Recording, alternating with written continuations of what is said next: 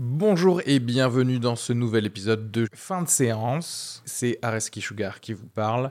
Pour vous dire que je suis en spectacle actuellement au théâtre Beau Saint-Martin à Paris. Donc si vous voulez venir voir une superbe heure de stand-up, n'hésitez pas à prendre vos places. Il reste des places pour les trois dernières représentations de la saison.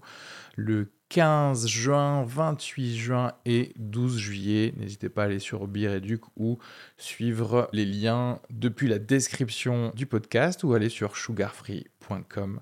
Merci à tous, profitez bien de cet épisode. Bisous.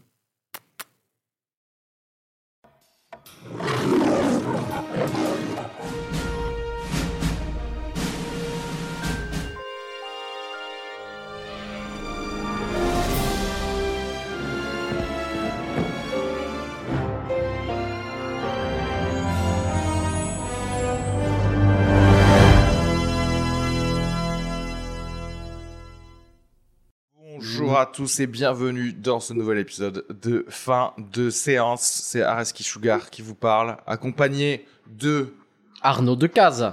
et de Jean-Yves Rabot. direct euh, d'Albi par Skype. C'est incroyable cette technologie, c'est ouf. Ça va, vous avez passé deux bonnes semaines depuis le dernier enregistrement? Franchement, ouais, pas mal de, pas mal de films, euh, pas mal de petites séries aussi. On aura l'occasion d'en d'en parler. Puis pas mal de, puis il fait beau et puis c'est le festival de Cannes qui commence aussi. On- Ouais. Moi, je suis euh, les, les petits là, là. Il faut falloir suivre la montée des marches là. Ça va, ça va être sympa. Pas mal de beaux films apparemment aussi. J'ai enfin euh, euh, vu la bande annonce et je suis assez excited par le nouveau film de David Cronenberg, Crimes of the Future. avec Léa Seydoux, Viggo Mortensen entre autres. Les, entre les autres. crimes du futur pour Et, les, pour les je viens de voir francophones. une- Je vous conseille d'ailleurs, je viens de le regarder avec beaucoup de, beaucoup de passion. J'ai bu les paroles de David Cronenberg pendant 25 minutes. Il y a une, il y a une interview vidéo club de lui sur Combini. Je sais pas si vous voyez le, le concept de ça. Vachement sympa. Qui est juste en face de chez euh, moi. ah, c'est Ouais. Et donc du coup, tu as David Cronenberg, il se balance vidéo club et il te dit plein de trucs et t'apprends tellement de choses. Il te raconte euh, comment il a pas fait Total Recall, comment il a refusé euh, euh, de réaliser euh, le retour du Jedi. Enfin, t'a- t'apprends plein de trucs trop bien. C'est vraiment tu, tu bois ses paroles quoi. Et, euh, et je trouve cette bande annonce euh, assez cool. Alors ce qui, ce qui- le, le gros teaser, c'est qu'il dit quand même en en interview, il dit euh, je veux que les gens sortent de la salle révulsés, tu vois. Ouais. Alors, alors en connaissant Cronenberg et son esthétique de la chair, j'imagine que ça va être visuellement assez coriace. Je pense, ouais.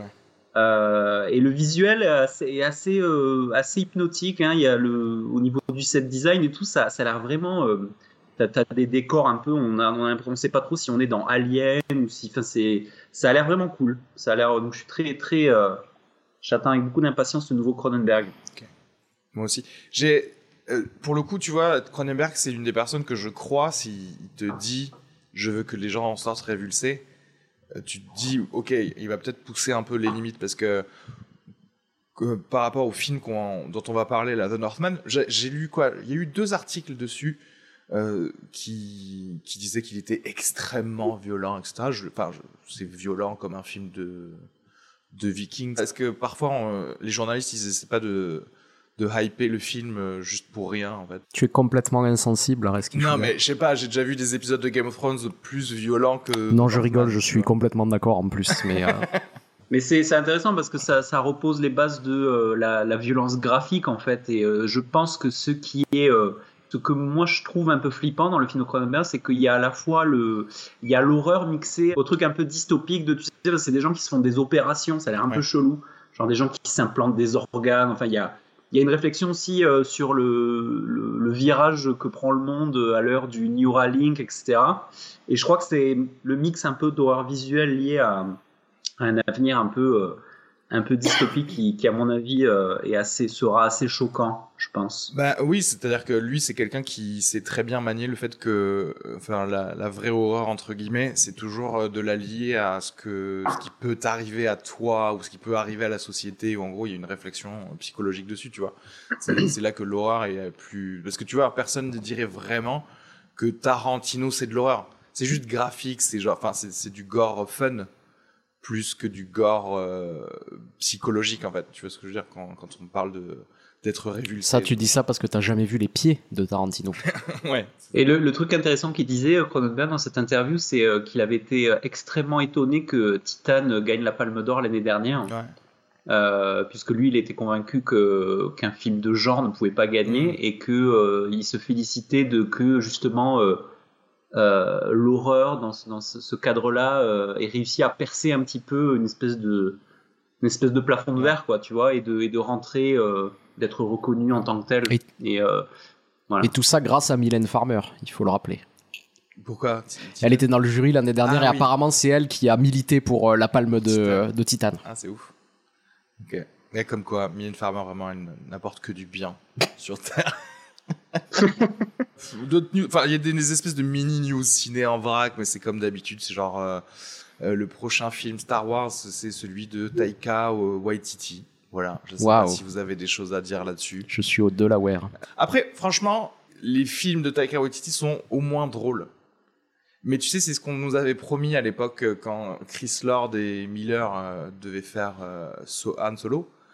Euh, on se disait, ah, mais c'est les gars de 21 Jump Street qui vont le faire, donc ça va être drôle. Finalement, ça a été juste annulé et c'est Ron. Howard qui a, qui a pris le, le reste de la réalisation. Je pense que. Non, mais il y a la, il y a la jurisprudence euh, Ryan Johnson maintenant. Je me rappelle à l'époque, on était comme des Ouais. fous en disant Waouh, Ryan Johnson va faire Star Wars, ça va être incroyable. Et en fait, c'est- c'était juste insipide, quoi. Tu vois, donc, euh, je, je m'attends plus à de, de surprises. à ce Alors que juste après, Ouais. il a fait son meilleur film, Ryan Johnson? Ouais. À couteau tiré, qui est incroyable. ouais. Ouais, ouais, le 2 là d'ailleurs euh, bientôt. Euh, le 2 doit sortir cette année, ouais. Ouais. D'ailleurs, à, à propos de Star Wars, j'avais vu dans une interview de Kathleen Kennedy, donc, qui est la productrice des, euh, des Star Wars, qui disait euh, la leçon qu'on a tirée de Solo, c'est qu'on ne peut pas demander à des nouveaux acteurs de jouer des vieux personnages. Et j'ai envie de dire à Kathleen, oui, c'est la faute de l'acteur si le film était... ça, ouais, c'était ça la leçon à tirer, tu sais, de tout ce film, de tout ce truc, genre vous avez changé le réalisateur en plein milieu, etc. Ouais. Mais la leçon à tirer, c'est que vraiment, euh, on devrait mettre un, un deepfake euh, de Harrison Ford sur, euh, sur quelqu'un d'autre.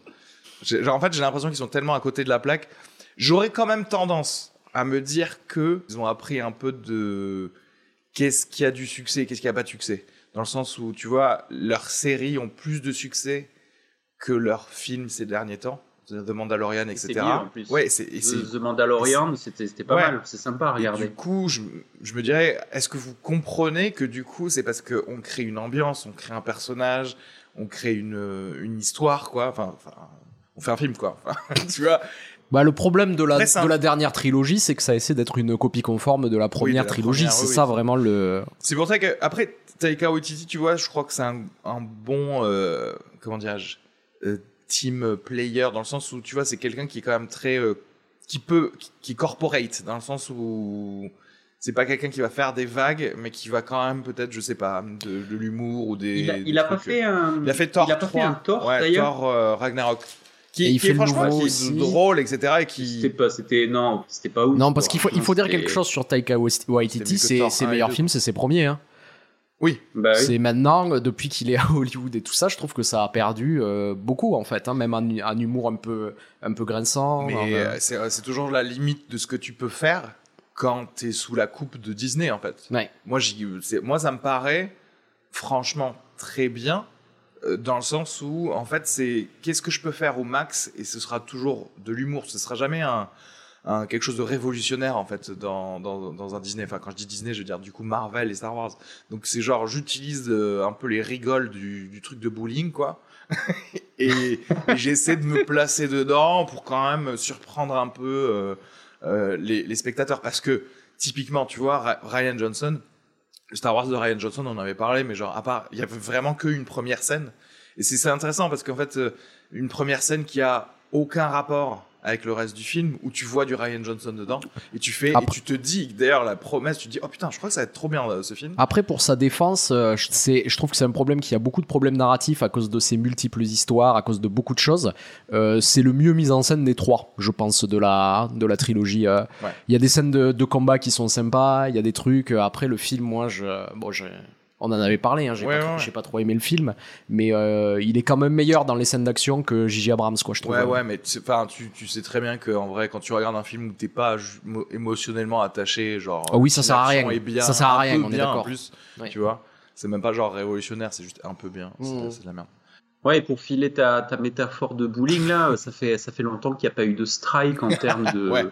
Bah, d'un réalisateur qui arrive un peu comme euh, Paul Verhoeven et qui te fait Starship Trooper, sais, un gars qui arrive euh, sur, un, sur un, un truc énorme et qui, euh, qui fait un coup de, un coup de force. euh, Ou est-ce le cas? Alors, à part peut-être, à, à part peut-être euh, Nolan sur les, les Batman, où là il y avait quand même quelque chose de, il arrivait, euh, il faisait un peu table rase de de tout ce qu'il y avait avant. Enfin, C'était il y a du- 10 ans. Enfin, dans tout ce qui est Marvel et Marvel, Disney, tout ça. Enfin, je vois pas comment c'est possible. À la limite, j'aurais pre- presque plus de euh, foi en DC parce que parce qu'en fait, ils font de la merde. Tu vois ce que je veux dire? Bah après, je te Ils font dirais, tellement moi, de la merde qu'ils pourraient, à un moment, ils vont dire ouais, vas-y, fais, fais n'importe quoi et, et pas faire chier quelqu'un et du coup, J'ai il pas- va faire un bon film. j'ai pas trop aimé ces deux derniers films, mais il faut avouer que dans le Hollywood euh, euh, contemporain, Denis Villeneuve, il propose autre chose, par exemple. Tu vois que la plupart des réalisateurs. Ah oui, hein, c'est vrai, ouais. Denis Villeneuve, oui, c'est vrai. Dune, c'était quand même très très bien. Ouais. Ouais, enfin, moi j'ai trouvé ça bien, mais c'est pas, c'est pas un strike, tu vois. Pour Non, c'est alors c'est ce que je dis. Le film, je l'ai pas forcément hyper bien aimé, mais tu dois avouer que c'est différent en termes de mise en scène, en termes de projet, en termes de. Il essaie de faire autre chose, quoi. Ouais. Bon, je pense qu'on va en. Oui, puis on a vraiment l'impression qu'il arrive à faire asseoir sa vision à lui, que on sait que il a, il a, on sent que le gars, il a maîtrisé le truc de A à Z, quoi. Ouais, mais c'est toujours pareil, c'est parce que personne n'attend, euh, euh, ne donne de directive pour Dune. Tu vois ce que je veux dire? Ça n'appartient pas à un, un gros conglomérat et qui euh, qui va te dire ah ouais mais on, on va avoir besoin de Paul Atreides avec Iron Man et ah oui, et mais tout par ça. contre, sur les gros conglomérats, c'est même pas la peine d'espérer, en mais fait. c'est pour j'ai ça en fait. Et dire. le problème hein. c'est que là euh, il y a pas mal des blockbusters en fait qui sont ça. Et, d'ailleurs le reste des blockbusters c'est quoi? C'est maintenant c'est sur euh, Netflix quoi. C'est-à-dire que Michael Bay il sort des trucs directement sur, net, sur Netflix.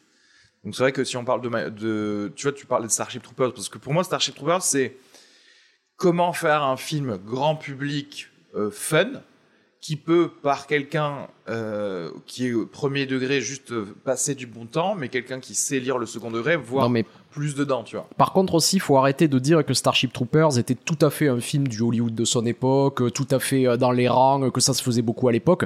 Starship Troopers était une anomalie à l'époque. Ouais. Tu vois ce que je veux dire? Mais le truc, c'est que maintenant, les anomalies, je, je sais pas si ça existe, pas, si ça peut exister. Si tu fais tes films et tes blockbusters, bah, c'est forcément sous la coupe d'un Disney ou de je sais pas quoi. Ou alors, tu es sur Netflix et en vrai, franchement, j'ai l'impression que tous les, films faits, par exemple, euh, encore une fois, par Michael Bay et, consorts, en fait, tu sais, les, trucs un peu où il y a Ryan Reynolds dedans, là. Je sais pas si vous avez vu le dernier euh, The Adam Project ou des choses comme ça, qui sont un peu les tentatives de Netflix de faire euh, de la SF gros budget. Pour moi, ça, c'est des films algorithmiques de Netflix. C'est genre, ah, vous avez bien aimé machin de voyage dans le temps, vous avez bien aimé ça. Genre, on a utilisé Adobe euh, Blockbuster. Adobe Data Blockbuster. Voilà, et on vous a sorti, ah voilà, il y a 20% de romance, euh, 35% de voyage dans le temps et toutes ces conneries, quoi. Et du coup, elles sont où les anomalies, quoi, c'est ça? Enfin, à part avec Robert Eggers, quoi. Dans les news aussi, euh, j'ai, euh, j'ai- enfin, c'est un truc qui date un peu, mais là, ça vient de se concrétiser. Mais il y a le, le truc, euh, je sais pas si vous avez entendu parler, que se lance, euh, va, enfin, se concrétise le projet de, de science-fiction épique de Coppola, euh, Megalopolis. Auto, Ah. Autofinancé. Putain. Le film Autofinancé. autofinancé de France, qui, qui, qui va mettre 150 millions de son argent personnel, c'est-à-dire la, Ah là là. la quasi-totalité de sa fortune, pour faire le film. Génial. C'est beau. C'est beau. La quasi-totalité de sa fortune en liquidité, hein, parce qu'après, il a 16 châteaux. C'est beau et puis on sent que le gars, euh, enfin tu sais, enfin c'est, on l'imagine dans sa petite retraite paisible là dans son petit village en Italie le matin au café, tu vois, il, il réfléchit à son film tous les jours, il y pense et ça doit bien fuser et, et voilà c'est Coppola quoi. Donc t'as, t'as vraiment cette impression que ça va, ça va sortir de façon extrêmement euh, stratosphérique quoi. Ouais, non, mais de euh, toute façon, euh, Coppola, quoi qu'il fasse, il y aura mon cul sur les sièges de Cinoche, quoi. Ça, c'est. Est-ce que tu crois qu'il est, Ouais. il est comme, ouais, comme tu dis, j'ai comme le parrain euh, à la fin du parrain, tu sais, genre à côté de ses plants de tomates et de ses petits enfants comme ça, et il regarde euh, le dernier magazine de première et il fait genre, je crois qu'ils ont besoin de moi. Je vais repartir. j'ai j'ai revu le parrain qui est ressorti là euh, d'ailleurs euh, au cinéma. Ouais. Eh ben c'est Gagne c'est- pas mal hein.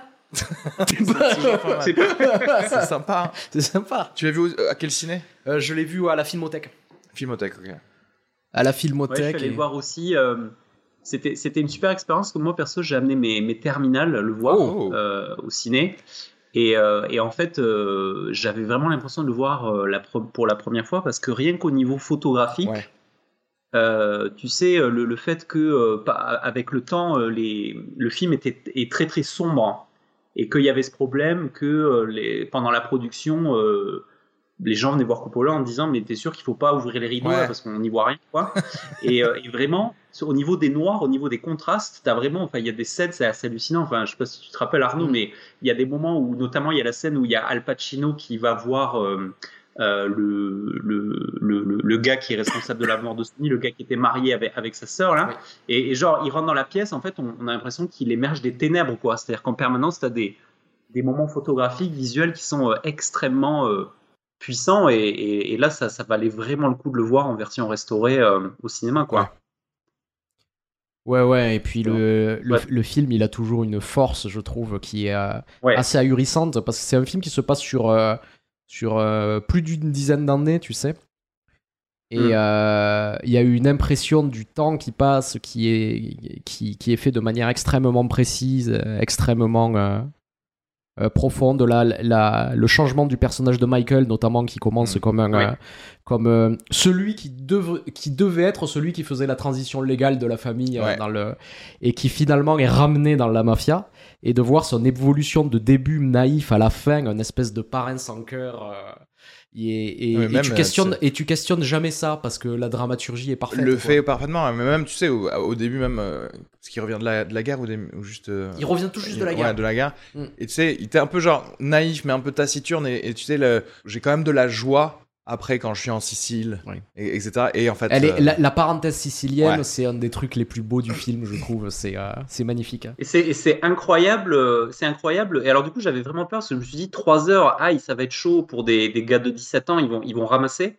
Et en fait, pas du tout. Euh, ça, au niveau du rythme, comme tu disais, ça, ça, ça, ça passe assez bien. Et, euh, et même au niveau, enfin au niveau, comme tu disais, dramaturgique, il y a, il y a un côté, euh, la dimension familiale qui est quasi euh, shakespearienne, quoi, Ouais. hein, entre avec les, les enfants, le, le, le, le fils raté, euh, Sony, le, le, le dilemme de passer le pouvoir de, de- de- d'un père aux enfants. Enfin, c'est, extrêmement fort en termes de, de rapports familiaux. L'am- L'amorce de, on le voit un tout petit peu, il aura un rôle grandiose dans le deuxième, de Fredo, le frère, euh, le frère Ouais. maudit euh, de la famille, Ouais. qui est euh, dans le 2, pour le coup, c'est un des plus beaux personnages de l'histoire du Ouais. cinéma, je trouve. euh. Ouais, c'est génial. Et puis cette scène d'intro, quoi, cette scène d'intro avec le, le, le mariage, le, le mariage, l'in- l'intérieur tout feutré, avec là- le, le mariage qui est ultra saturé à La l'extérieur. première phrase, la où on commence dans le noir, la caméra Ouais. descend, et la première phrase qu'on entend, c'est I believe in America. C'est ça. C'est très- Et du coup, beau. attends, euh, juste, juste pour très info, euh, Jean-Yves, avec tes élèves, vous l'avez vu où? Alors au cinéma de, je suis au lycée à. Gaillac et au, à Gaillac il y a un cinéma avec un, un propriétaire qui est assez, euh, assez cinéphile, assez actif euh, sur l'événementiel et donc du coup euh, ça a Alors, été un gros pour- coup de bol parce qu'en fait j'étais en train de faire un truc sur les sur les films euh, d'espionnage Ah, et je voulais aller voir autre chose et en fait il m'a il avait pas ce que je voulais il a dit bah si vous Et voulez il y a parrain. le parrain qui sort en version restaurée et j'ai dit oui. banco Et, quoi. pe- et- Franchement, et pour ceux qui ah. nous écoutent et qui sont dans le Tarn, le cinéma de Gaillac, c'est le MVP. hein. C'est vraiment euh, un super cinéma euh, avec une programmation géniale, Ouais. euh, qui passe les films en VO aussi, euh, qui euh, euh, donc voilà. Et c'est c'est assez rare, Ouais. c'est assez rare comme ça en euh, en, en, en, En province. en, en province en- et, et dans des petits endroits comme Ouais, ça d'avoir un ça- cinéma de, de cette ça- qualité. bah, ça vaut le coup de le souligner, ouais, c'est vrai. Et puis, et puis si je pouvais juste rajouter que ce qui était vachement euh, gratifiant pour moi de montrer ce film, c'est qu'il y a plein de kids qui m'ont dit, euh, parce que tu sais, il y a cette sensation que tous ces, il y a plein de gens, et notamment euh, cette génération-là, qui connaissent, qui ont le, qui, que le, le parrain vit un peu dans leur imaginaire Via collectif. la pop parce que un culture, en fait. matrice pour plein Ouais. d'autres films, tu vois. Et finalement, euh, ils savaient quasiment tout ce qui était Corleone, mais enfin, pas vraiment Ouais. non plus, parce qu'ils avaient jamais vu le film. Donc c'était cool de vraiment qu'ils le voient euh, pour, euh, bah, pour, euh, pour ça. Quoi. Oui, c'est marrant comme Coppola et, et Lucas, en vrai, pour, j'imagine, pour des gosses de maintenant, c'est-à-dire que même si tu vois plein de séries, plein de films, Tu te dis, je crois que j'ai compris Star Wars et le parrain sans l'avoir vu. Tellement tout compte en fait. Tu sais, il peut y avoir des dialogues dans des films euh, qui sont pas du tout de science-fiction et qui vont dire, ok, Maître Yoda, et en fait, tu comprends qui est censé être Maître Après, il y a Yoda. alors un truc, et je pense que ça a dû arriver à tes élèves, c'est que euh, les classiques, ils ont une vie dans la culture populaire. Mais généralement, quand tu les Mm. vois, tu te rends compte que c'est très différent de l'image que tu en avais. Hmm. Il y a toujours quelque chose, il y a quelque Oui, chose voilà, en c'est plus, ça, oui. tu Oui. vois, dans les. euh, Ça a été une très bonne surprise au, au revisionnage, c'est que justement par rapport à ce que tu dis, je me suis dit ils vont être déçus parce que ça va manquer d'action, parce qu'ils s'imaginent un truc à la Narcos, quoi, tu vois, clairement. Et en fait, finalement, il y a quand même vachement d'action Oui. dans le parrain, c'est-à-dire que ça arrive très vite, c'est-à-dire le fait que quand il se fait euh, euh, le don, le fait quand il se fait shoot- euh, tirer dessus dans la rue, ça arrive très vite dans le film, et de là s'enchaîne tout un tas de choses. Et c'est très pro- et le scénario et voilà, il se passe tout le temps un truc quoi. Donc j'étais très, euh, je me rappelais pas que l'action était aussi euh, vivace quoi. Mais j'aime bien le stress que t'as quand tu regardes euh, un film avec quelqu'un à qui tu veux le faire découvrir. Tu sais, où t'es là genre, ah, mais je crois que c'est un film trop vieux pour cette personne. Elle va pas aimer s'il y a pas des explosions de la deuxième minute. en fait, tout va bien, tu sais. C'est Euh, pour ça que dans beaucoup de blockbusters, on respecte pas le public en fait. Où on a l'impression qu'il faut lui agiter un gaucher. Oui, oui, oui, Et en exactement. fait, le, le public, Ouais, ouais. il a rappelé un truc, c'est qu'à l'époque, Le Parrain avait été le plus gros succès de, au cinéma de tous les temps. Ce qui est assez fou pour quand même quelque chose de, de si long, Ouais, et puis complexe. c'était assez subversif à l'époque. C'était un, genre qui était assez délaissé, le film Ouais. de Ah, ça gangster. faisait, ça faisait, et là, l'angle ça de faisait la 40 famille. ans que ça se Ouais. faisait plus presque à Hollywood. Ouais, le...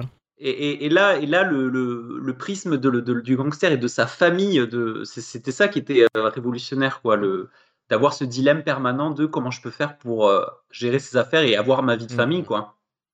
Euh, Est-ce que vous avez vu des choses dernièrement en termes Alors. de films en vrac? Moi, en parlant de blockbuster qui tabasse et qu'on Ouais. voit pas trop euh, en ce moment de la part d'Hollywood, j'ai un film euh, coup de cœur, vraiment, à recommander, que, je- que j'ai vu euh, un peu par hasard. Ça faisait un petit moment que j'étais pas allé voir de, de, euh, de films indiens. Ah ouais. Et euh, je suis allé voir la dernière sensation du cinéma euh, indien qui s'appelle RRR pour Rise, Roar, Revolt. Donc lève-toi, rugis et révolte-toi de SS Rajamouli et qui est sans doute un, un des films les plus fous furieux que j'ai vu de ma vie. et je pèse mes mots. Je j'ai- pas cru ce que je voyais. Alors je me suis renseigné sur le film et c'est assez ahurissant. Alors déjà c'est pas un film bollywoodien.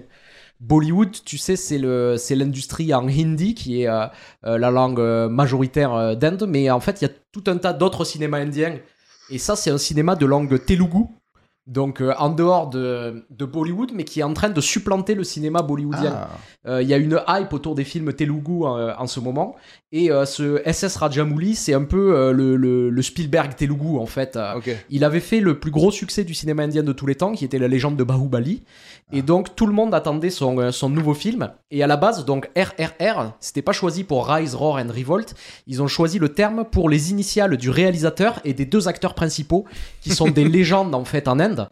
Et en fait, ils ont vendu. C'est tellement des stars qu'ils ont vendu le film uniquement sur leur nom. Sur ça, en fait. Et ok. on racontait donc les deux acteurs, c'est Ram Charan et Ram Rao Jr. Et on racontait qu'ils n'avaient jamais joué ensemble dans un film parce qu'aucune production n'avait pu se payer les deux à la fois dans un Ok. film. Et donc là, ils ont fait. euh, ils ont fait ce film qui a, qui a été un raz-de-marée en Inde. Moi, j'ai vu des images dans les cinémas où euh, ça balance des confettis, où les gens vont sur scène pour danser en même temps que les personnages. D'accord. Et euh, donc le film, ça raconte euh, l'histoire, ça se passe dans les années 20 en Inde, donc sous domination britannique, et ça s'ouvre sur euh, la femme syndic d'un gouverneur d'une province indienne décide d'enlever une fille d'une tribu dans la forêt en Inde parce qu'elle chante divinement bien. D'accord. Et en fait, ce qu'elle ne sait pas, c'est que euh, ce village est protégé par un guerrier de légende qui nous est euh, présenté comme étant capable de, euh, de terrasser un loup et un tigre à la fois à main nue. Et quand ils apprennent que ce guerrier est à leur trousse, ils envoient un officier britannique indien qui a gagné des galons parce qu'il a réussi à réprimer à la force de sa seule matraque une foule en furie de 500 personnes. Et donc les deux vont être à la traque l'un de l'autre sans savoir qui est qui. Et il se trouve que par hasard, un jour, ils vont sauver un petit garçon d'une explosion dans, euh, sur un pont D'accord. Et- Ensemble. ensemble et ils vont se coordonner juste par le regard en fait. Et euh, à partir de là, ils deviennent les meilleurs amis du monde sans savoir en fait qu'ils travaillent pour des camps opposés. D'accord. Et tout ce que je vous raconte, c'est le pré-générique. Ok, ok. Et après, c'est parti pour un truc épique qui part dans toutes les directions, avec des combats euh, ahurissants où ils se battent avec des motos. J'ai dit avec des motos, pas sur des motos. ou, euh, ou, des scènes où ils vont, euh, où ils vont essayer de renverser les, la colonie britannique par la puissance de leur danse. Et, euh, et je sais pas comment vous dire, le film, j'étais pris. Et euh, cette scène de danse, d'ailleurs, qui est une des scènes les plus épiques, je te jure, j'étais au cinéma, j'avais envie de me lever et de crier tellement, euh, tellement j'étais euh, galvanisé par ce qui se passait à l'écran. Et.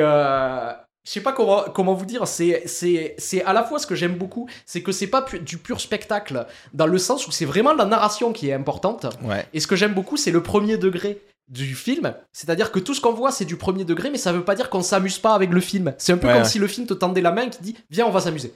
Ouais. Et moi, j'ai envie de m'amuser avec, euh, avec ça. Avec- Je sais pas si c'est un film parfait, mais c'est le spectacle parfait en tout cas. Je, je- vraiment, je pèse mes mots. C'est le plus beau spectacle que j'ai vu au, au cinéma depuis des années et je le recommande à tout le monde. C'est, euh, c'est, il aurait, ça, ça aurait, avec un peu plus de pub, si on avait fait venir les acteurs pour un peu les starifier, je pense que ça aurait pu être un succès Ouais. massif en Occident en fait. Ah ouais. Et euh, le, le, le film, c'est c'est euh, vraiment c'est Spielberg sous acide, c'est euh, c'est génial. Mais c'est un peu genre le cirque du soleil du cinéma, quoi. Ouais, c'est ça. Mais euh, tu vois, c'est marrant et euh, parce que j'ai l'impression que là, le cinéma occidental a peur d'aller trop dans des délires de spectacle ou des. Alors, ça fera une bonne transition avec The Northman, mais j'ai l'impression que ça, tu vois, faire un délire mystique ou des choses comme ça, c'est un peu plus timide. Mm. De plus en plus, parce que ça veut. Ça, c'est comme si ça voulait dire Ah, ça veut dire que tu sais pas faire du film. Si tu ne sais pas euh, communiquer des choses simplement par, euh, je sais pas, les dialogues et des, et des choses très euh, réalistes. Tu vois, alors que, bah, en fait, euh, au final, tu peux te permettre de faire ce que tu veux. C'est à l'écran, en fait. Surtout Donc, si euh, tu veux, quand tu dis que tu veux faire euh, du- un cinéma mythologique, ce qui est Ouais. le cas de Marvel par exemple, tu Ouais. sais. Et en fait, le véritable cinéma mythologique, je l'ai vu là. C'est-à-dire, ils assimilent par exemple les forces qui se battent contre les Britanniques à des figures légendaires de, du panthéon hindou, tu vois, ou, Mm. euh, ou à des choses comme ça. J'ai j'ai l'impression qu'il y a un vrai travail sur la mythologie. Et en fait, si, je pense que si Marvel avait vraiment envie de faire un, un film. Euh, un film réussi, euh, mais grand public de grand spectacle, ça fait euh, ça fait dix ans qu'ils auraient dû en- engager SS Rajamouli pour faire un Marvel, hein, il serait parfait. Mais en fait, il pourrait, hein, il pourrait se dire, tu sais, euh, sur, les, sur les dieux ou les trucs, bah, je- tort, il fallait donner à des gens comme ça. Ouais. Euh, D'autres films, peut-être, dont tu voudrais parler, euh, Jean-Yves, que tu as vu récemment? Alors, euh, sur un tout autre registre, moi j'ai vu un petit film sympa sur Netflix euh, qui s'appelle Senior Ah Year avec Rebel Wilson. Euh, j'ai vu ça avec ma femme. euh, bon, c'était parfait parce que ma femme est une grande nostalgique des années lycée. Donc là, on pourrait traduire Year par la, c'est la terminale en fait, donc c'est l'année juste avant le bal de promo et tout ça, tout ça. Et le pitch euh, est assez, simple en fait. Donc ça commence, on est, dans un lycée, on suit une genre la pom pom girl un peu archétypale, blonde, la fille populaire du lycée qui va, qui a toutes les chances d'être élue reine du bal de promo de fin d'année.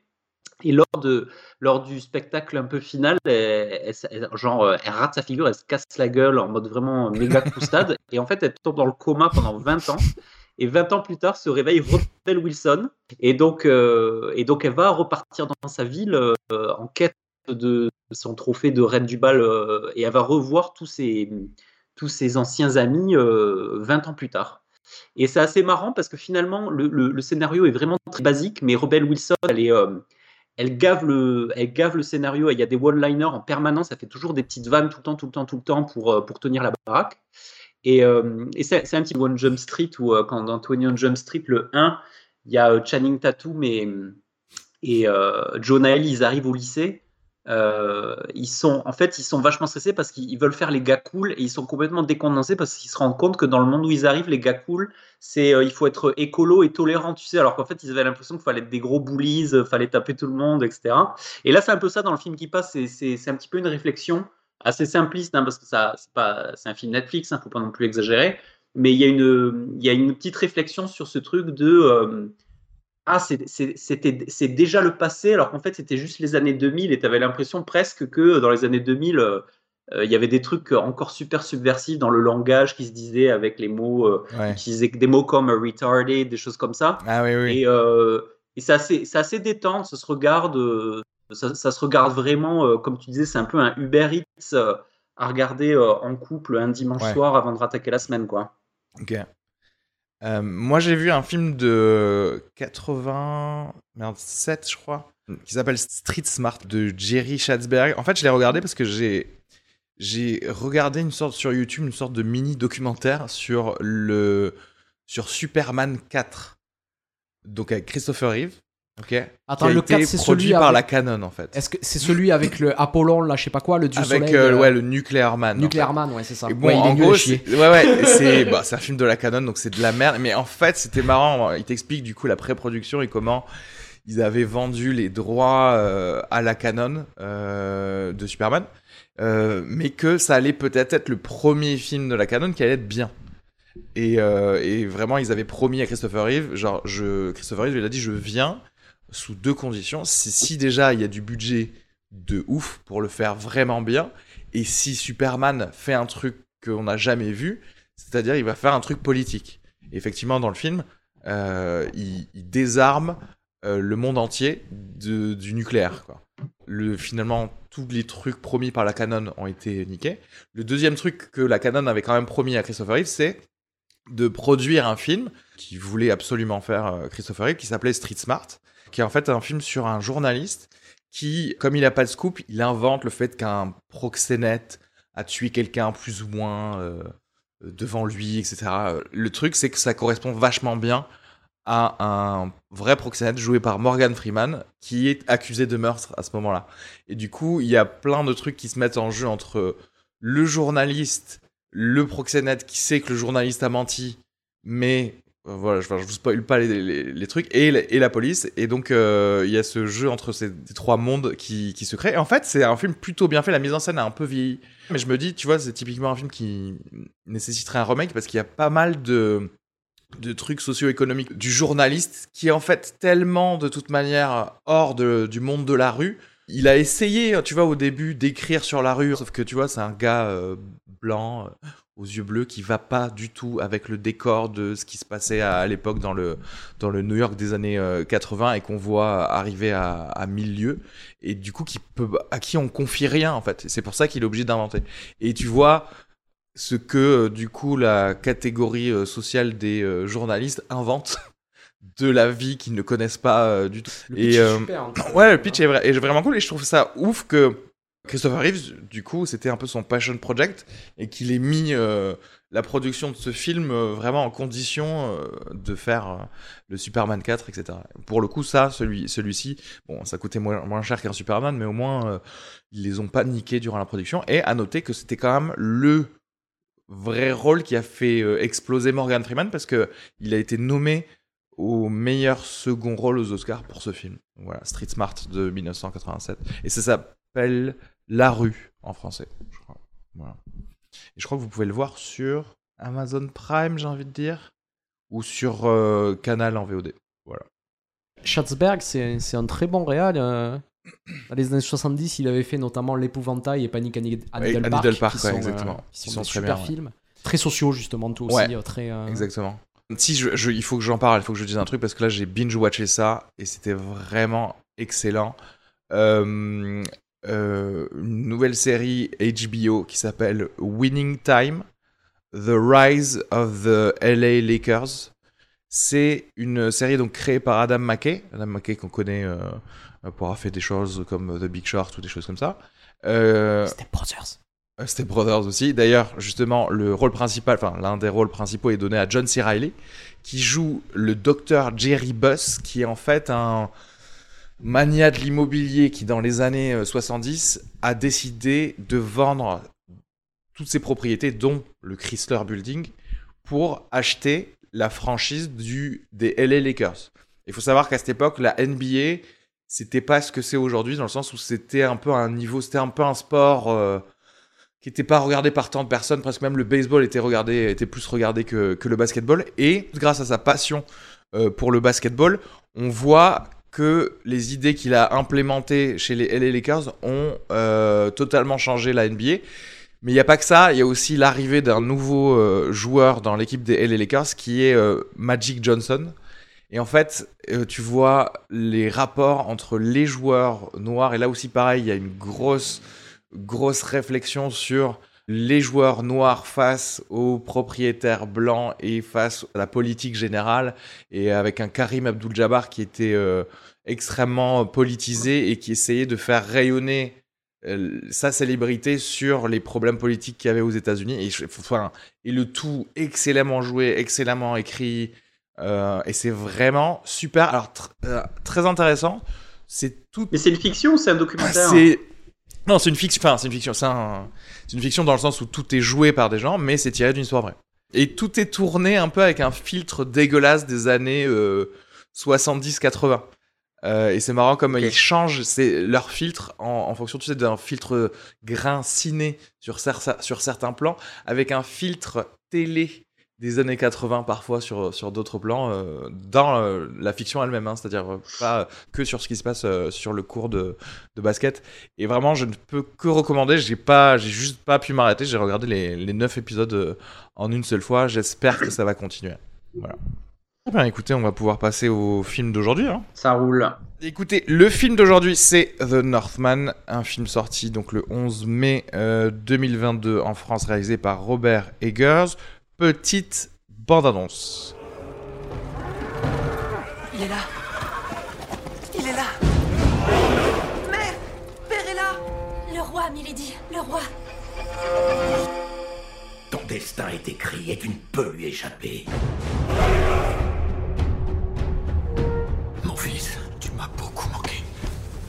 Un jour, le royaume t'appartiendra. Merci, mon père. Mon roi.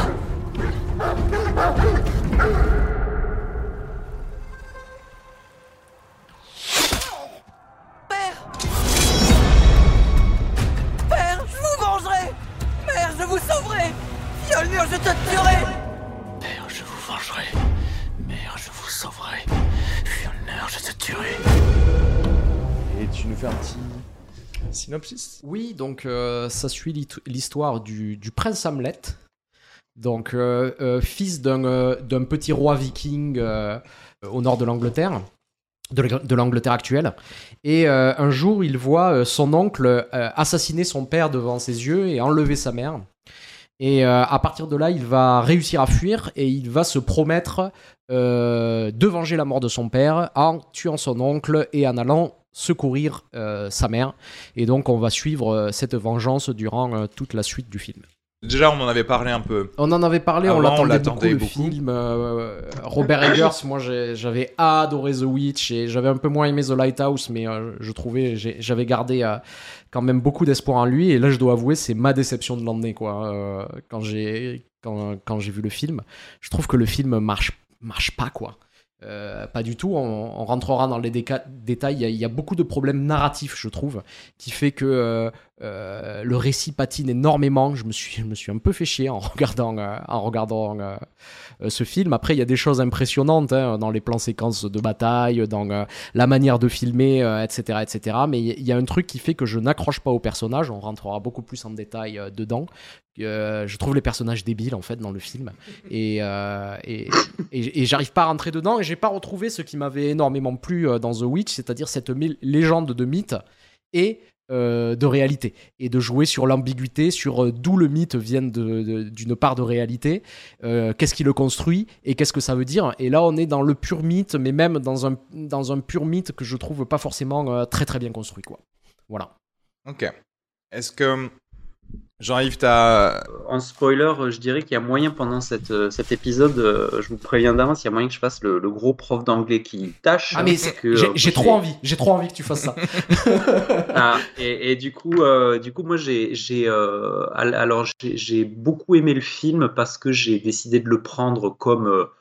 on verra si c'est un une relecture, euh, un remake, un prequel de Hamlet de, Shakespeare, hein, parce qu'il y a énormément de, bah, il y, a, trop, il y a trop de similitudes pour qu'on puisse ne pas, ne pas y penser. Euh, en juste deux secondes, j'ai lu que apparemment c'était inspiré du, du conte viking qui avait lui-même inspiré Shakespeare pour écrire Hamlet.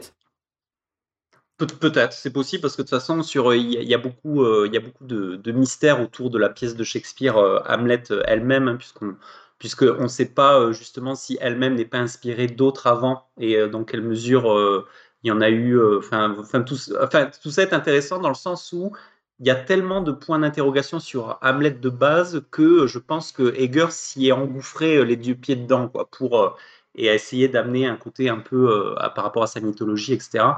Donc ouais, on, en reparlera avec, avec plaisir. Et, et, alors du coup, alors ce que j'aime, ce que j'aime beaucoup dans ce film, c'est la proposition, clairement, c'est-à-dire la proposition blockbuster d'auteur, c'est-à-dire 90 millions de dollars de budget.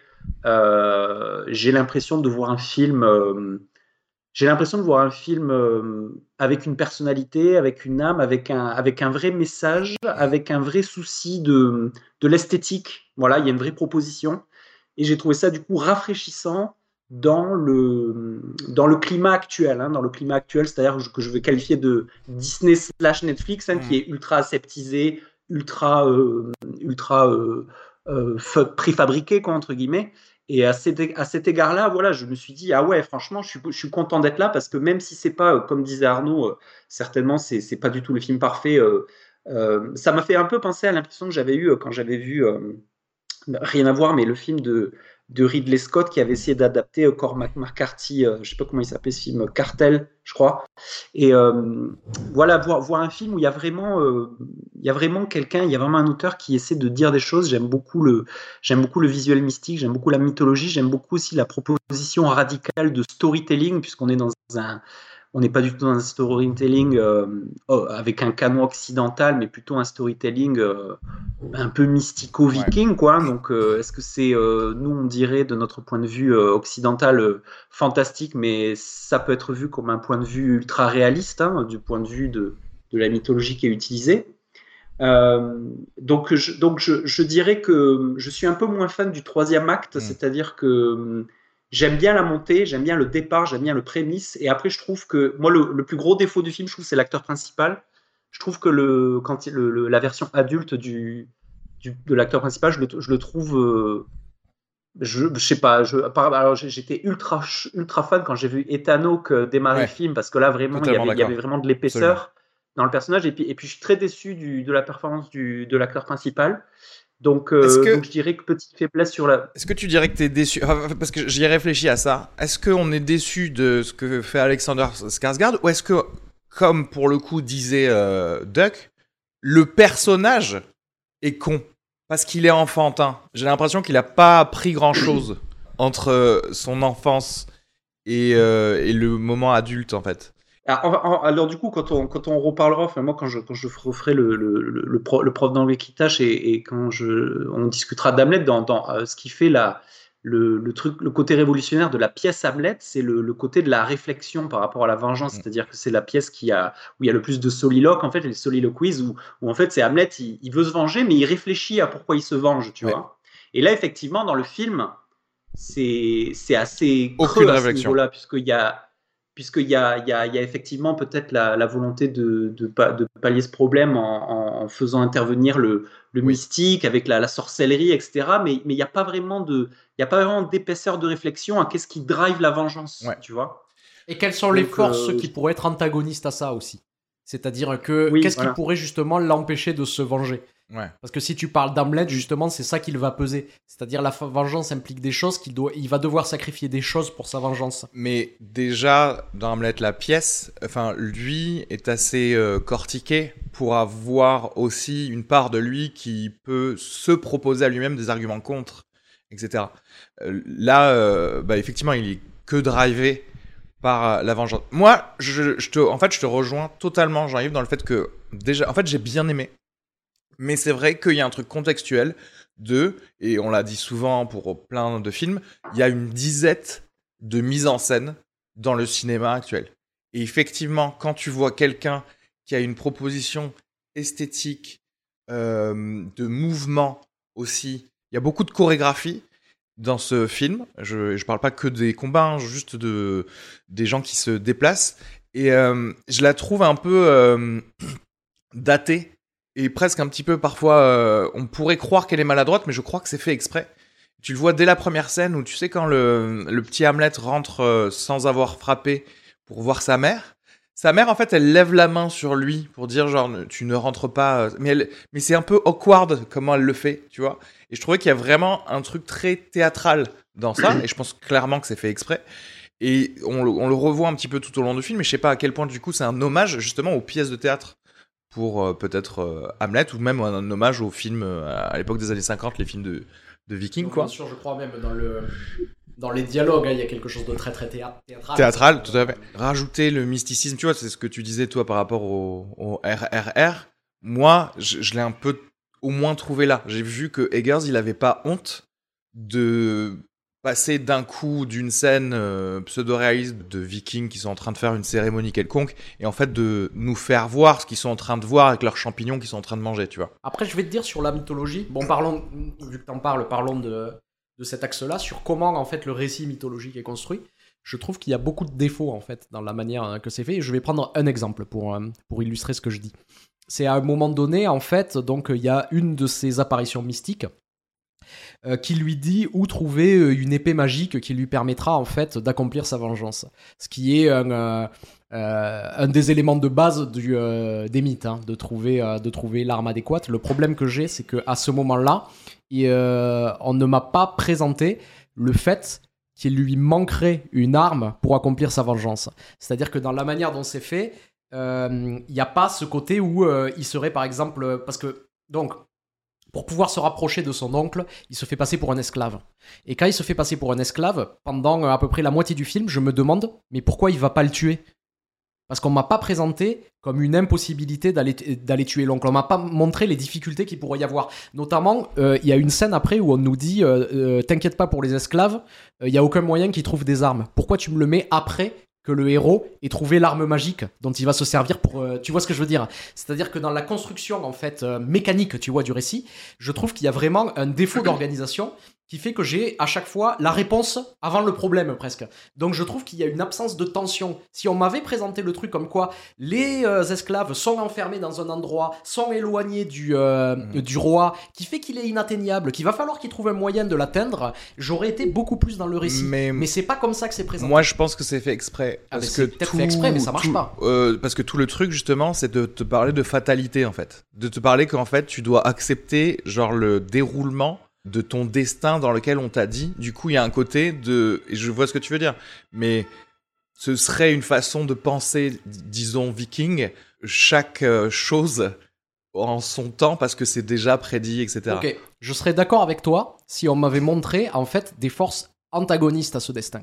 Je m'explique. C'est-à-dire que dans cette vengeance, il va arriver et il y a, rien. Alors il y a l'histoire d'amour, mais qui est un peu artificielle, qui, qui marche pas très bien, qui pourrait euh, agir euh, à un contre à cette vengeance. C'est pas tellement le cas. Je vais te prendre un exemple de, de film de vengeance que j'adore, c'est Diamant Noir de, Arthur Harari.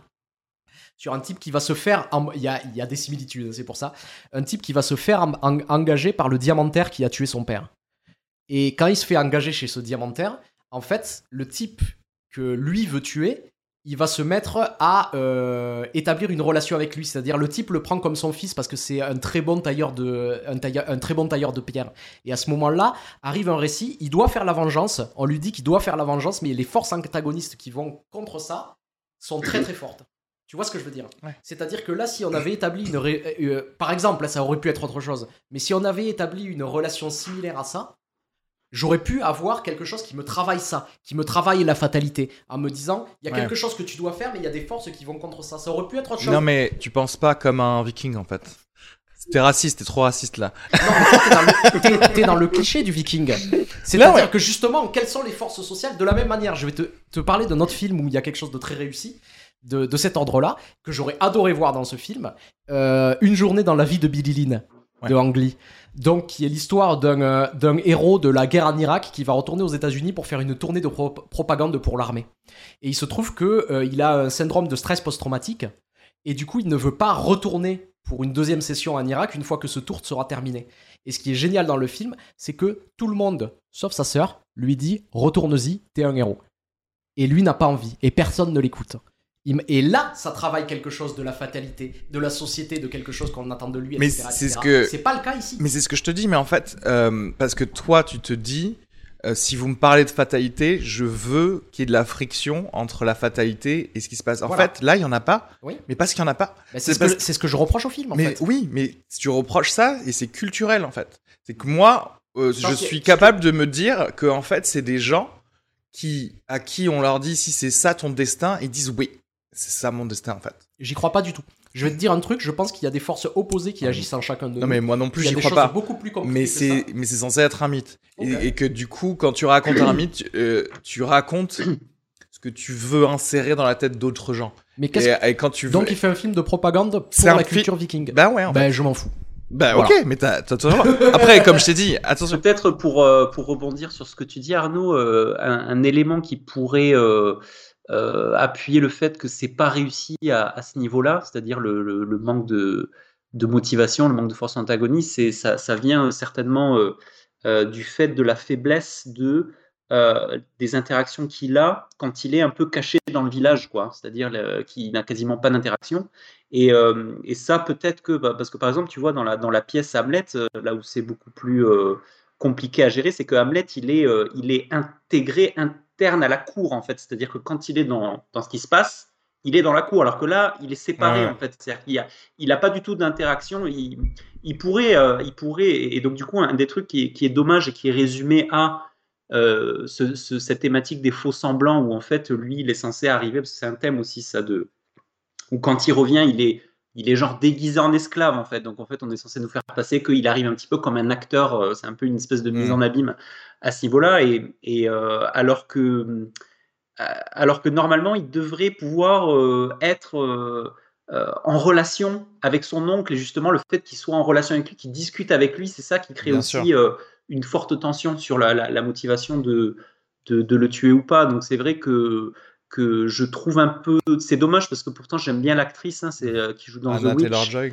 qui euh, le personnage de Olga dans le, dans le film. le- la, la relation qu'il a avec elle, elle, est, elle se limite à. euh, bah, c'est un peu c'est un peu une chamane quoi hein. c'est un une sorcière qui lui dit euh, une druide. tu dois faire ça parce que euh, bah, voilà c'est ton destin etc et ça ça va pas Mais plus loin je vais, je vais mettre d'accord en fait euh, toutes les réflexions là qu'on a eues. En fait, ce film, c'est c'est un sous Conan.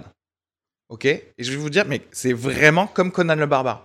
C'est-à-dire que euh, on a un parent décapité par, euh, par le méchant, d'accord? On est forcé à l'exil. On rencontre euh, une sorcière qui nous prédit l'avenir.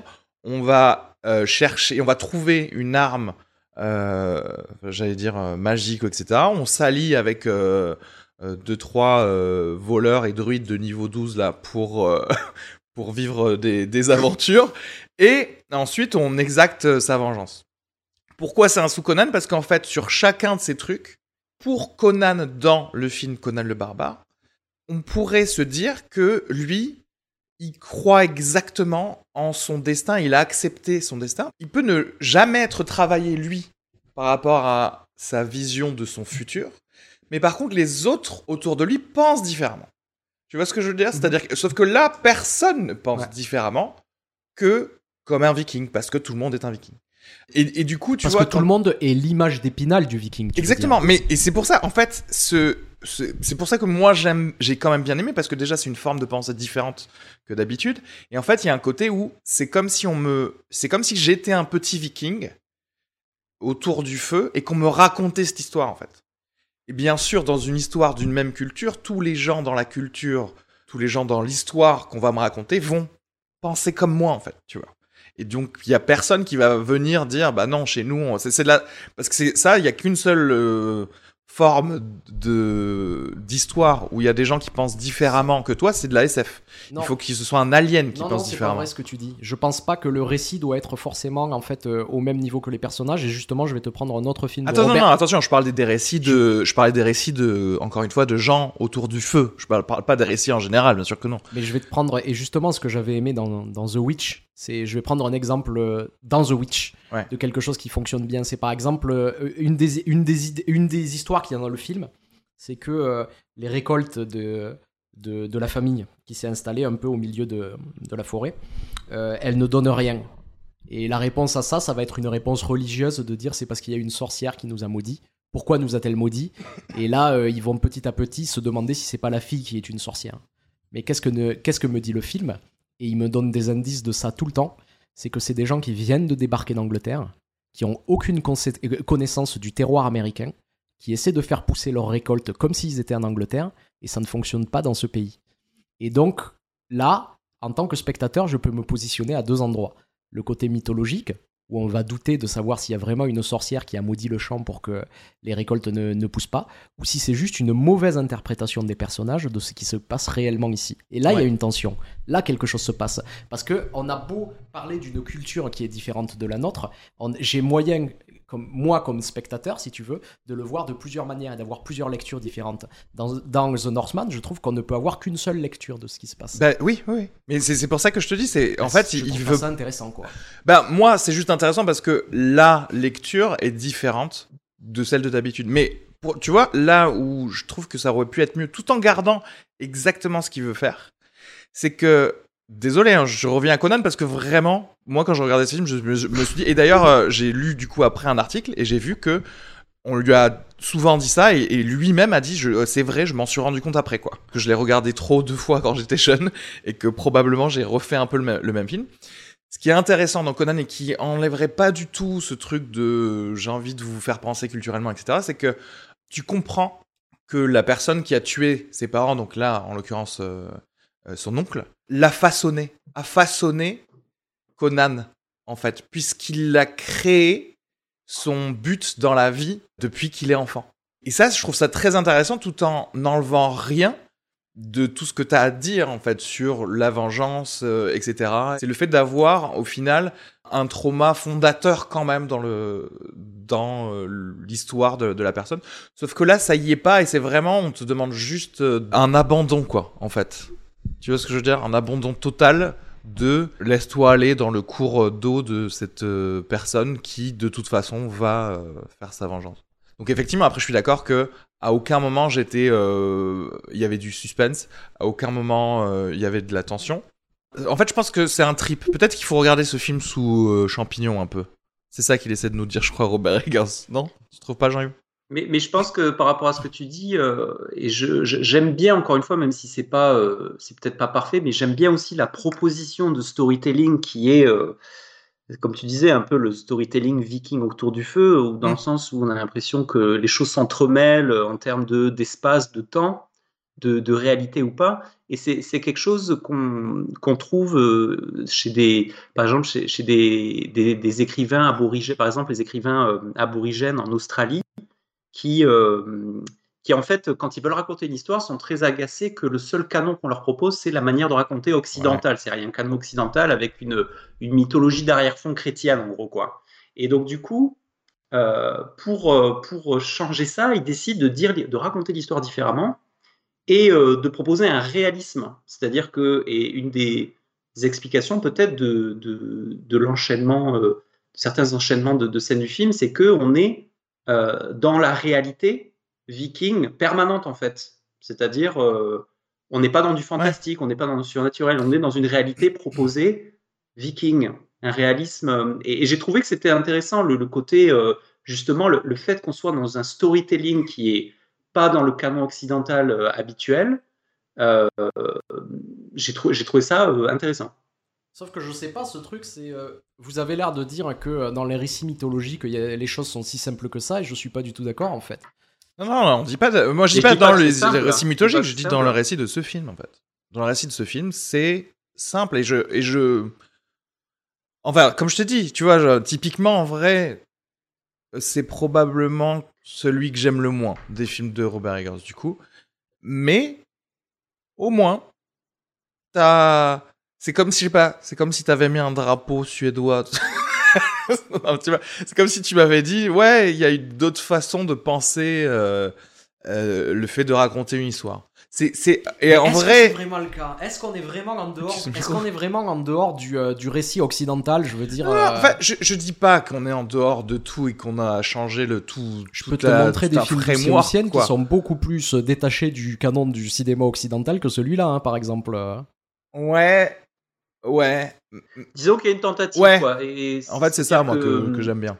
Euh, Parce que, ce que, ce que j'aime ce que j'aime bien aussi dans le film, c'est la, la capacité qu'a euh, Eggers à on est sur un gros budget. C'est quand même un film à un gros budget, c'est un film qui est classé Ouais, R. avec donc, des voilà, stars, avec des euh, stars, euh, des stars avec des hollywoodiennes. en stars, fait, il arrive à. j'ai- J'aime bien aussi le côté. C'est quelque chose qu'il y avait dans The Witch. C'est, c'est, il arrive à, à imprimer en toi des espèces de petits sursauts étincelants, un petit peu de violence ou euh, ultra graphique, par exemple. euh, euh, par exemple, moi, ce qui me marque beaucoup, c'est la scène, euh, la scène avec le crâne de, de Willem Dafoe, Oui. un petit peu, euh, qui, est, qui, qui fait parler. Après, il y a, il y a aussi le, le moment où euh, il a fait un espèce de truc dégueulasse avec des gens qui sont un petit peu coupés, un petit peu recousus contre un mur.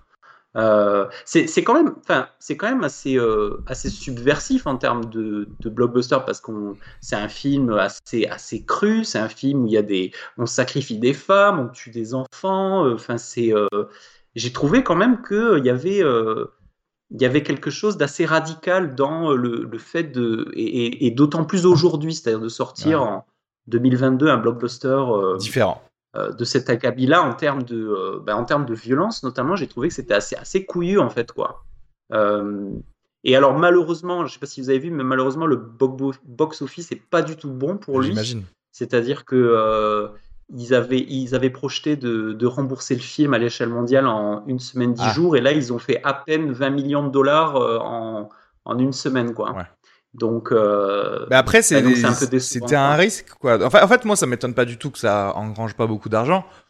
Ce qui me fait juste peur, c'est que hum, c'est que du coup, ça dise à, à- aux, aux investisseurs, euh, bon, on va pas, re- on va pas le refaire, euh, on va pas refaire ce genre de risque, quoi, euh, pendant longtemps.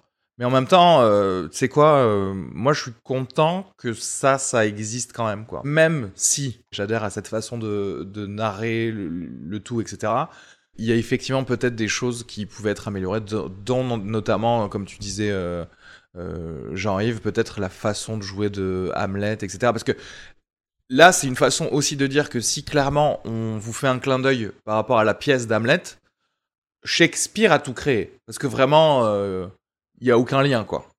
Dans le sens où tu vois, euh, le fait d'être dans la cour, le fait d'être, euh, d'avoir des intrigues, le fait d'avoir euh, tous ces problèmes internes et philosophiques, etc., ça n'a pas existé avant, quoi. Ouais, Donc, après avoir euh, le récit original aussi. euh, Oui, enfin oui, voilà. En- Voilà, en tout là, cas, la première personne, hein, qui voilà, le premier, voilà, euh, exactement.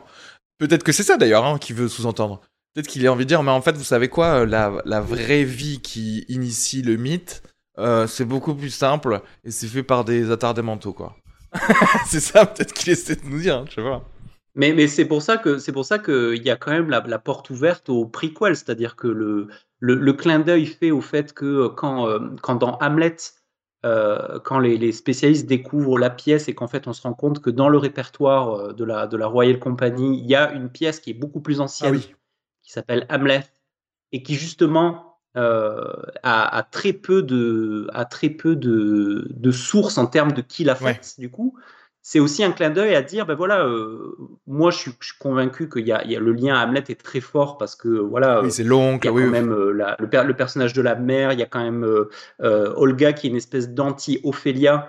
Euh, on, on pourra peut-être revenir au fait que Hamlet c'est une des pièces les plus misogynes de, de, de Shakespeare parce qu'en gros les personnages féminins sont, euh, sont soit ultra machiavéliques, Ouais, soit ouais. ne servent que à se Il défouler. venait de se faire euh, larguer, je crois. dans Hamlet de Il y a, dans- il y a dans la mégère Hamlet, le apprivoisée hein, quand même. l'équi- l'équivalent de l'équivalent de, de Olga qui est Ophélia mais là Olga est plutôt une anti-Ophélia est une meuf qui ne sert que sur scène à se faire traîner par Hamlet Elle est- elle est là que pour se faire taper dessus quoi, se faire bully en fait tu vois et euh, le fait qu'il ait choisi de prendre une pièce aussi misogyne d'en parler maintenant euh, et de dire voilà euh, moi j'ai décidé que ça cette histoire c'est le prequel d'Hamlet peut-être pourquoi pas il y a aussi un truc qui est, qui est assez rigolo, c'est que dans, dans, euh, il y, a, il y a- il y a le problème de l'inceste, enfin, il y a le- la thématique de l'inceste aussi, qui, est- qui était une thématique assez forte euh, à l'époque de, de Shakespeare et qui est, qui est un petit peu traitée ici, notamment avec le personnage. Il y a une scène assez, assez crue où il y a, bah, il y a Nicole Kidman qui quasiment euh, roule une pelle à, à son fils, quoi, pour essayer de, de le, de le twister une dernière fois.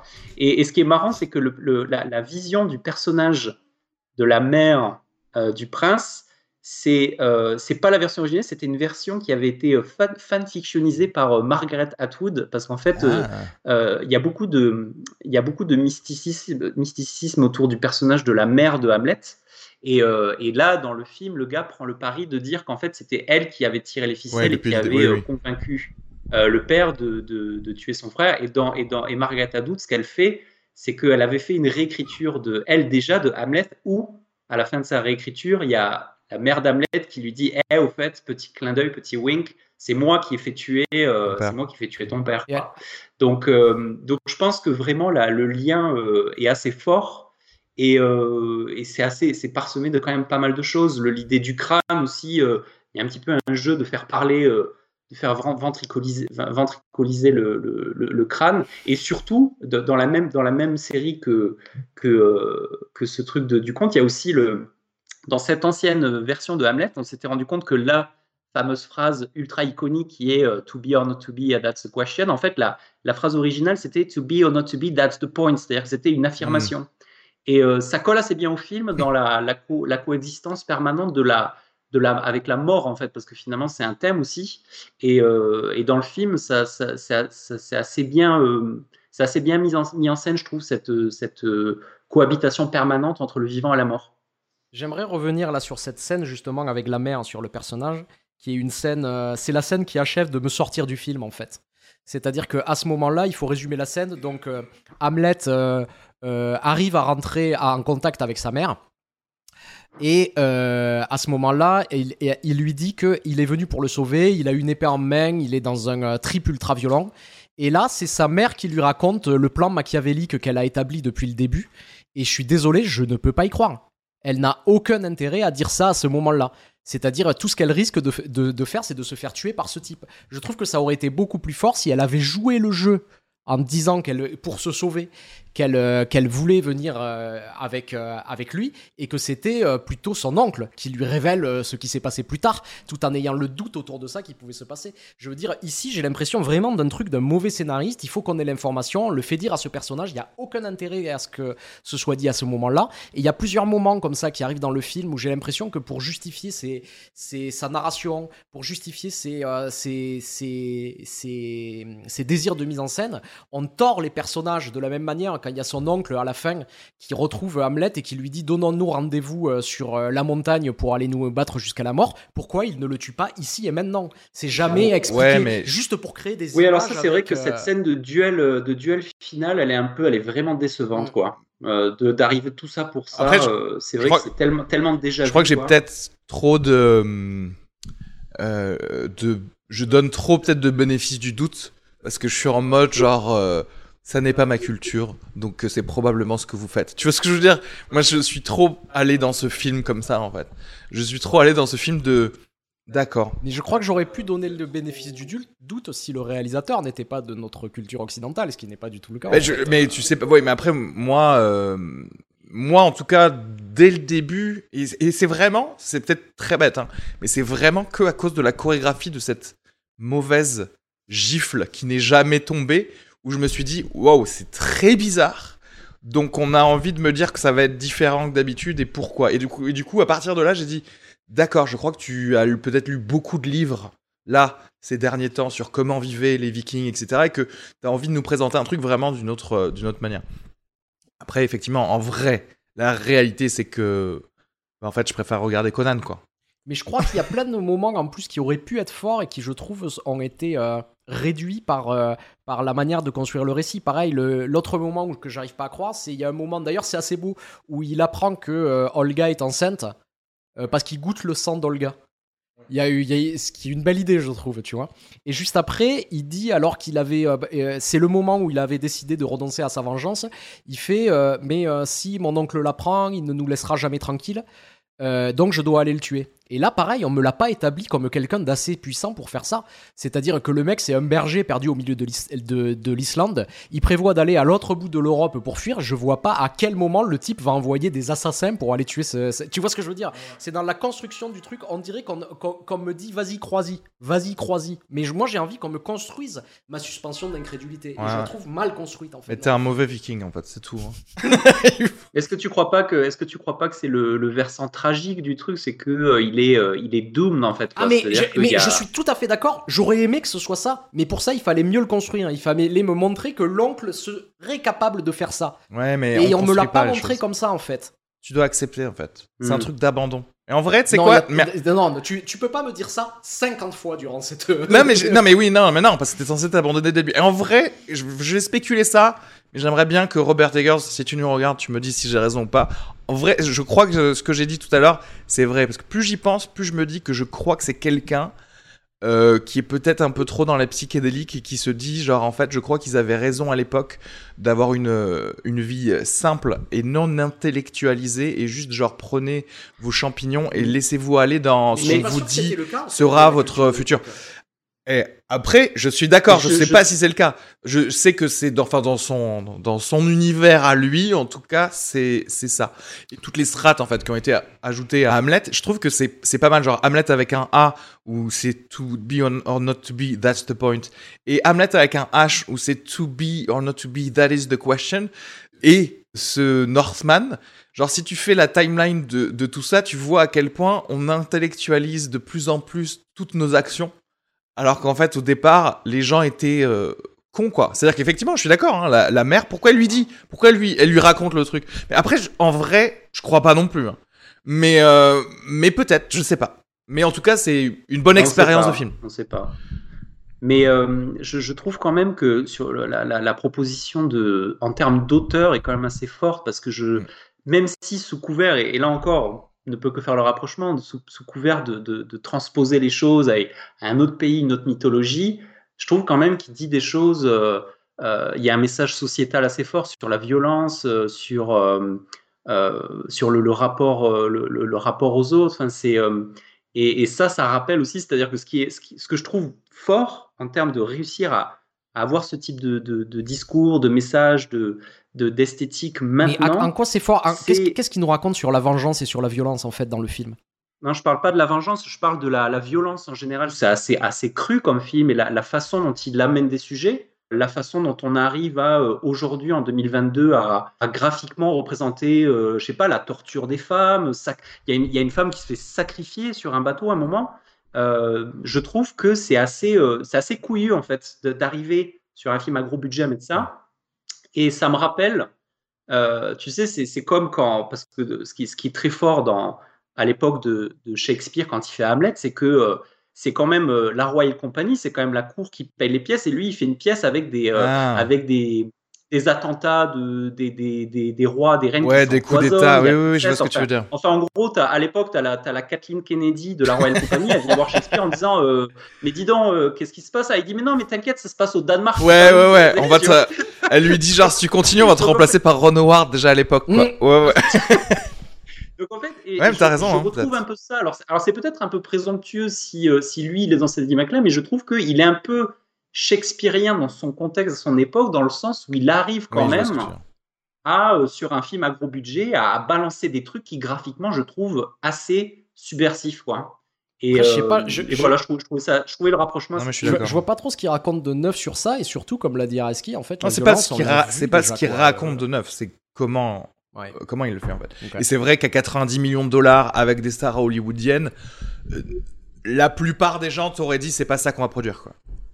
Il y a l'exemple de Tarantino aussi. Par exemple, je, je me rappelle quand Tarantino il sort euh, Les Huit Salopards et qu'il y a euh, à chaque fois qu'il y a une scène avec euh, l'actrice Jennifer Johnny, elle, elle- elle se fait frapper quoi, tu vois. Et en gros, il y avait des gens qui disaient mais ça- ça- c'était chaud. On lui disait mais comment vous pouvez faire ça quoi? Et il dit bah je fais ce que je veux en fait, tu vois. Et parce que il a il a ce il- Enfin, y a des gens, il y a, il y a certaines personnes, et, et je trouve que voilà, il y a un peu ça dans ce film, de dire voilà, j'arrive quand même à, sur un blockbuster à balancer des choses graphiques qui sont, euh, qui sont vraiment très, euh, très violentes, Mm. quoi, très crues. Et euh, je trouve ça assez, bah, assez, assez habilement fait, quoi.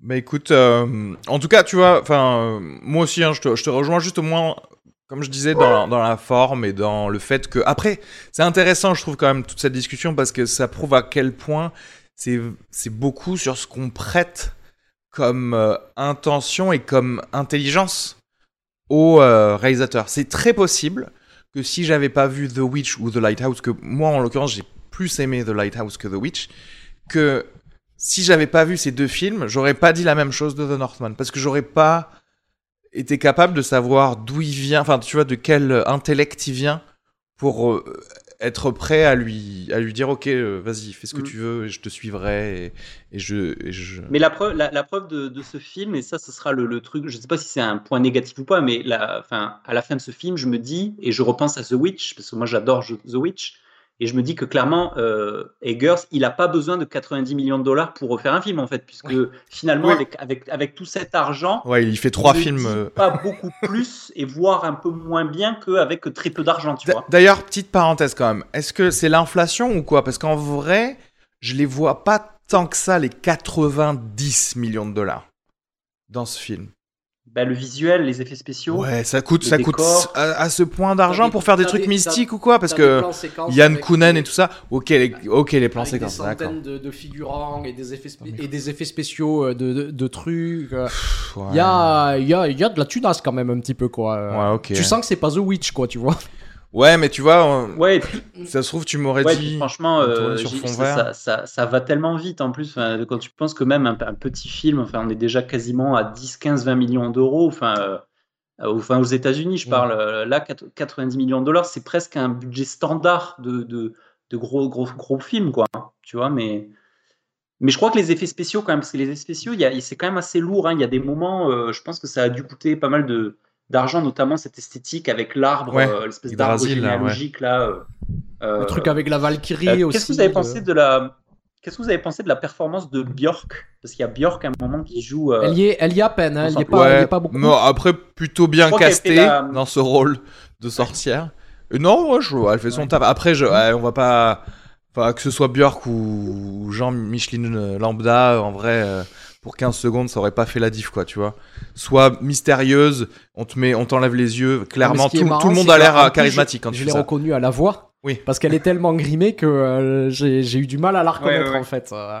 J'ai un gros coup de cœur pour la scène. Je pense d'ailleurs que Ethan Hawke, il Ah, est parti en, j'allais en en- parler. en mode monk. Il est parti en Islande s'isoler 24 mois pour préparer la scène où il, où il fait le chien autour du feu, tu sais, au début, là, avec son fils. Mais vraiment, quand j'ai voyé, quand j'ai vu Ethan Hawke arriver sur son cheval, c'est vraiment, c'est, le charisme, quoi. C'est là, que je me suis, ah, je me suis dit, ah, Ouais. c'est vrai que je regarde un film, un vrai film de cinéma. À à part lui, personne d'autre ne m'a, ne m'a pris vraiment dans une scène. À part le crâne de Willem Dafoe, peut-être.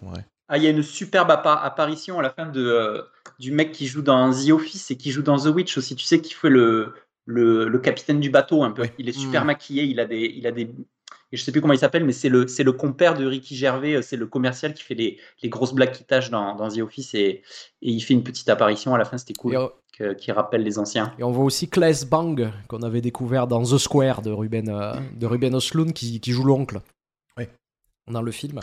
Et il jouait quoi dans The Il Square jouait le rôle principal. Le Ah directeur, oui, le ah directeur du vrai. musée. Alors c'est complètement différent. Du Ah coup, tu vas avoir du mal à le reconnaître. Mais euh, Ah, c'est trop bien, c'est trop bien. Oui, oui, non, mais c'est bon, je, je vois parce que j'ai revu The Square récemment et c'est vrai qu'effectivement, ouais, ouais. ouais. Ah, j'ai adoré aussi la scène du sport viking où il, il tape à la balle, il se tape dessus. Je trouve ça trop bien. oui, c'est vrai.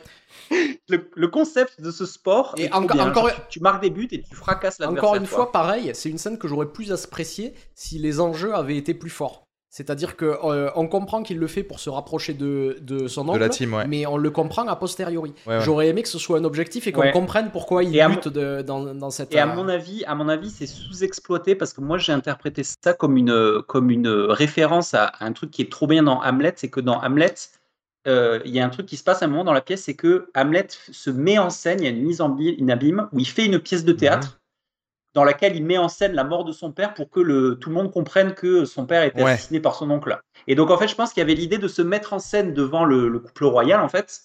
Mais je pense que c'est sous-exploité. Mais, mais il y avait un départ de, euh, De ça. pour, filer un petit peu ce truc de je suis encore en déguisement un peu, tu vois, où vous savez pas encore qui je suis.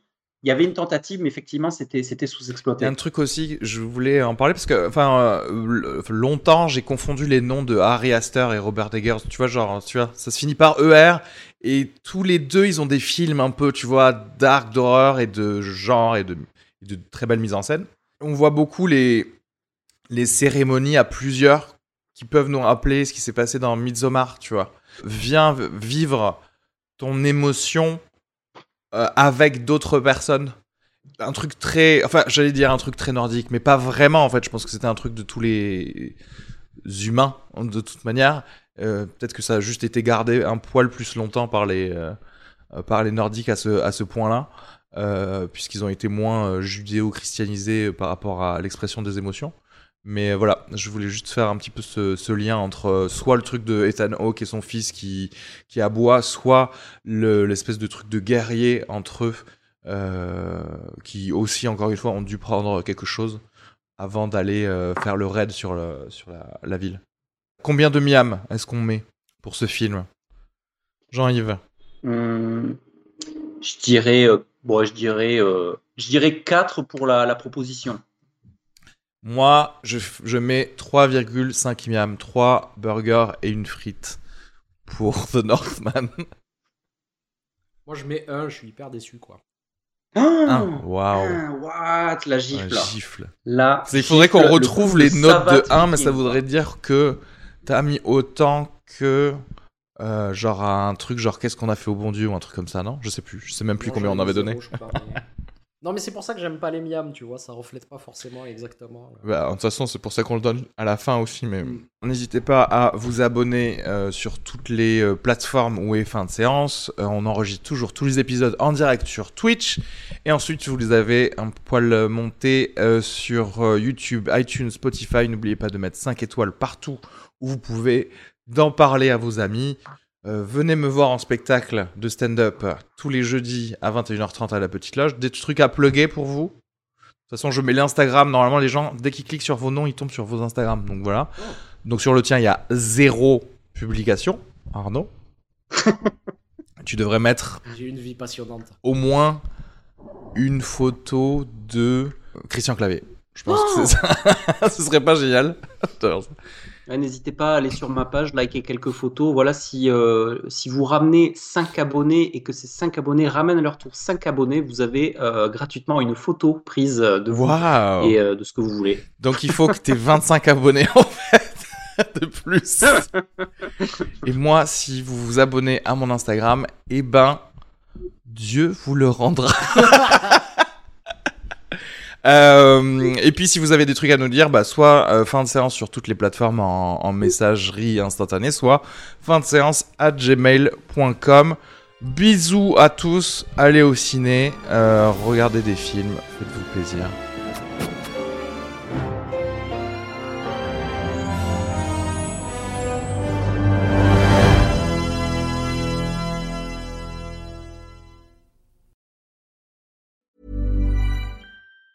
Hi, I'm Daniel, founder of Pretty Litter. Did you know cats tend to hide symptoms of sickness and pain? I learned this the hard way after losing my cat, Gingy. So I created Pretty Litter, a health monitoring litter that helps detect early signs of illness by changing colors, saving you money and potentially your cat's life. Pretty Litter is veterinarian developed, and it's the easiest way to keep tabs on your fur baby's health right at home. Go to prettylitter.com and use code ACAST for 20% off your first order and a free cat toy. Terms and conditions apply. See site for details.